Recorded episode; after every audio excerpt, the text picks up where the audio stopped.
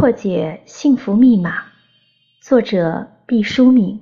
拓宽心理容量，将别人的处境纳入思考范畴。第十一条，心理健康良好的人做事主动和投入，反之则是被动退缩，对别人和自己都很疏离。有的人做事很主动，有的人就很被动。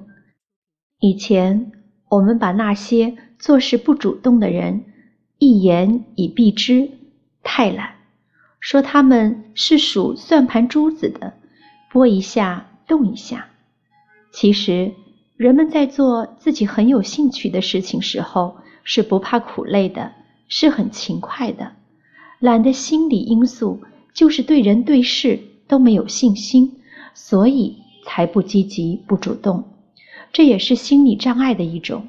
如果要医治懒虫，最好的方法不是每天督促他干活，而是让他建立起广泛的生活乐趣，把劳动当成人生不可分割的一部分。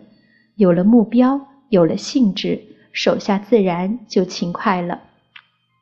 第十二条，心理健康的人是以问题为中心，而心理不健康的人常常是以自我为中心。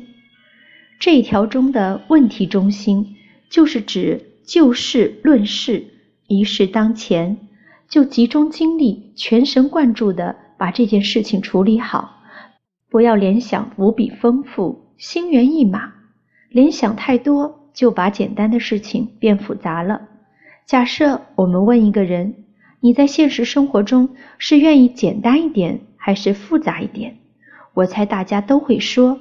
当然是简单一点好了。我有一个朋友，至今选择在国外生活，就一个理由：那里的人比较简单，人际关系也不复杂，有一说一，单纯。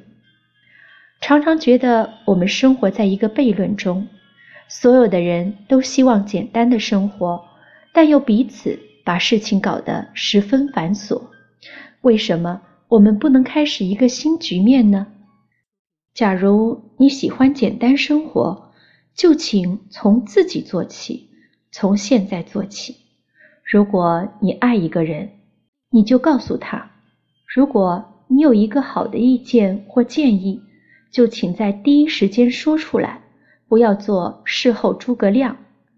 记得鲁迅先生说过：“你要是恨一个人，与其死后鞭尸。”不如现在就扇他一个嘴巴。如果以后请人喝酒，不然现在就请他喝水。鲁迅先生讲这话可能有他的寓意，我用在这里就是想说明事情最好快刀斩乱麻，活在当下，做完一件是一件，腾出心力就可以去完成新的工作，接受新的信息了。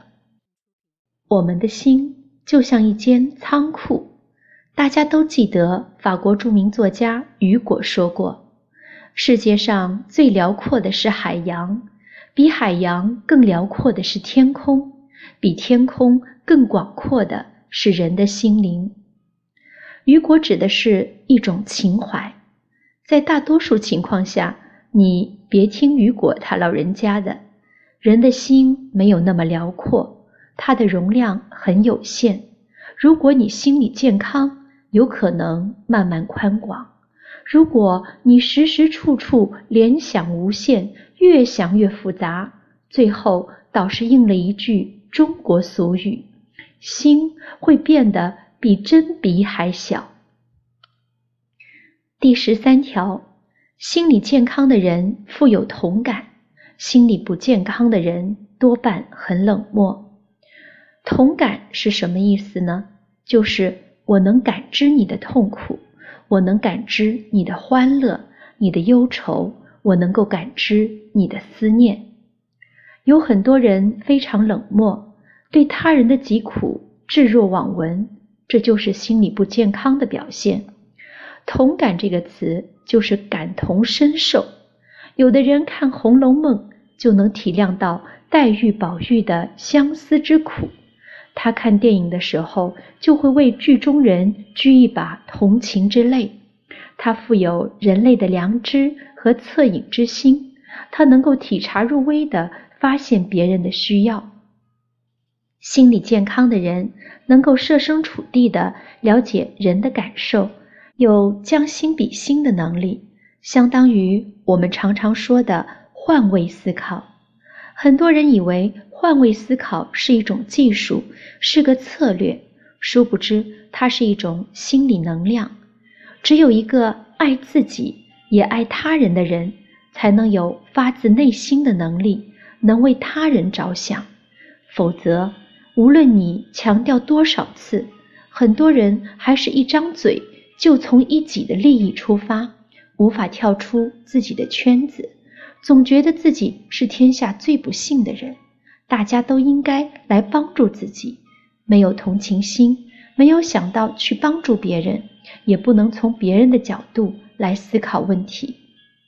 如果你抽空看看征婚启事，就会发现很多男士在征婚的时候，第一条就是要求未来的妻子要善解人意。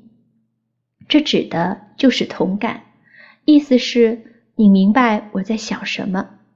你看外国动漫的美少女造型，总是眼睛大的出奇，最少。也要有三个嘴巴的大小，这在现实中完全是不可能的。那么小的嘴，吃东西太慢了，会饿死的。但是，为什么在人们的审美中就诞生了这种畸形的造型呢？为什么它会在现代人的审美中占据了美女的位置呢？窃以为这就是对善解人意的一种渴求，因为你如何能懂得别人呢？